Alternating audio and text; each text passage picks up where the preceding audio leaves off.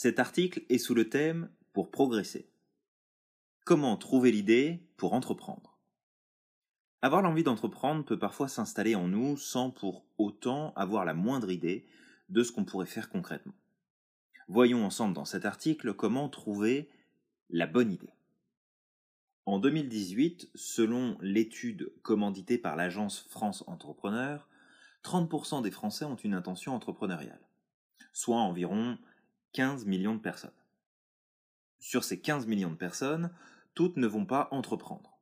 Certaines vont réussir et d'autres vont se planter. C'est ainsi. Les raisons derrière ces succès et ces échecs sont nombreuses et les idées qui sont à la base de ces projets en font partie comment ces personnes qui ont ou vont réussir ont trouvé l'idée parfaite? Il y a plusieurs critères selon mon expérience personnelle et ce que j'ai pu observer auprès de mes clients. Comme à l'habitude, ce sont des pistes de réflexion et je vous invite à suivre ce cheminement pour augmenter vos chances de succès dans votre projet d'entreprise.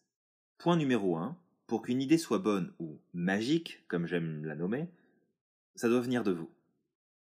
Bien entendu, vous pouvez vous inspirer de ce qui se passe autour de vous, de votre expérience, de votre vie, mais de préférence, il faut éviter que cette idée vienne d'une autre personne et plus précisément que vous ne fassiez pas que copier ce qui fonctionne potentiellement. Et ne voyez pas là le fait que je ne valide pas de faire un copycat d'un business qui fonctionne déjà. Mais de bien comprendre que partir de la simple idée, tiens, je vais faire ça, ça fonctionne déjà, alors je prends pas de risque.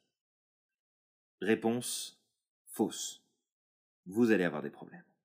Au contraire, vous prenez un risque énorme en partant du principe puisque ça marche pour les autres, ça va marcher pour moi aussi.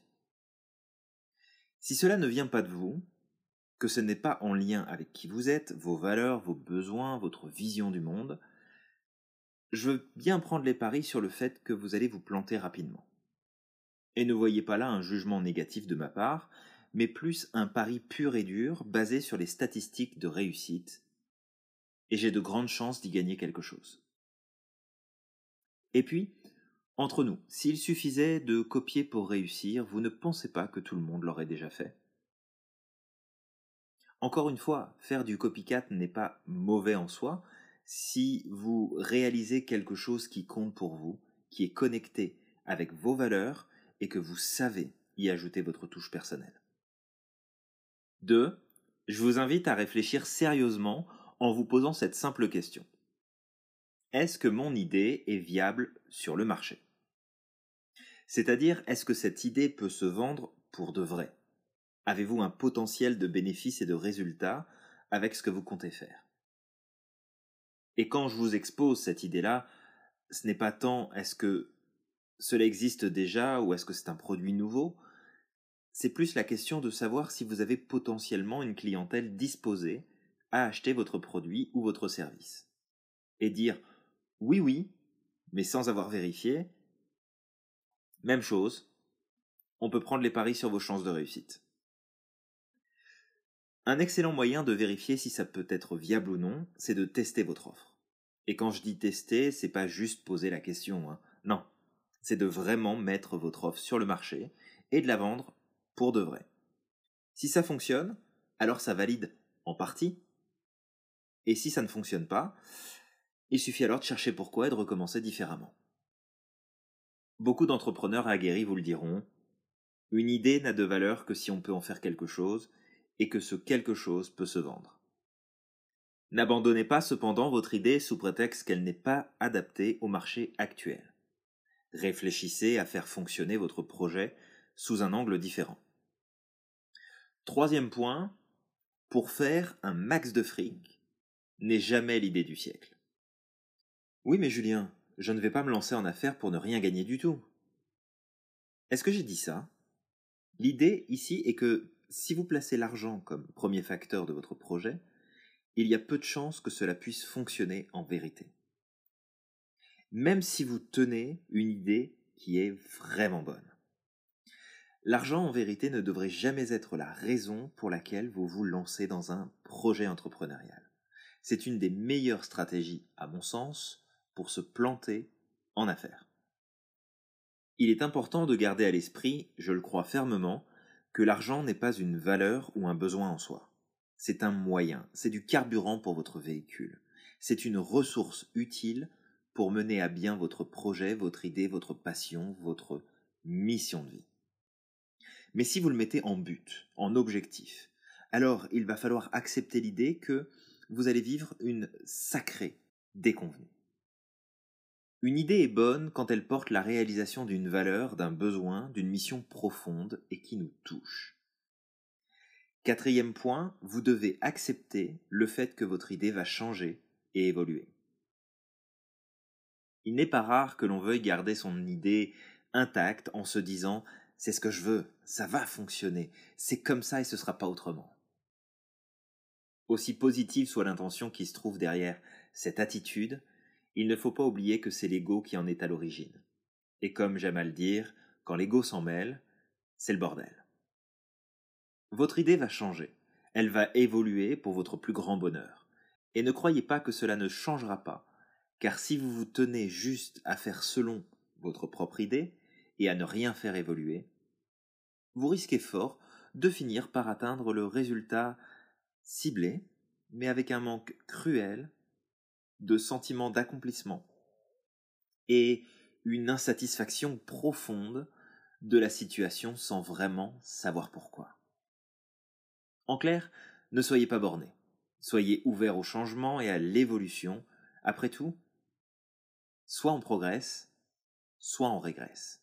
Cela signifie aussi, et je vous invite vraiment à prendre en compte ce point, que l'idée parfaite n'existe pas.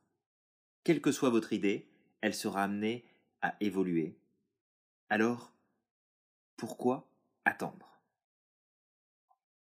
Au-delà de ces quelques considérations importantes, je vous propose maintenant de découvrir ou redécouvrir des stratégies pratiques pour mettre à jour votre idée magique pour entreprendre. Partez à la recherche de vos valeurs et de vos besoins identitaires.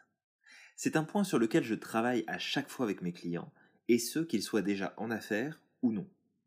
Connaître ses valeurs et ses besoins identitaires permet de se connecter véritablement à ce qui compte pour soi et en tirer des idées et des projets qui ont vraiment du sens.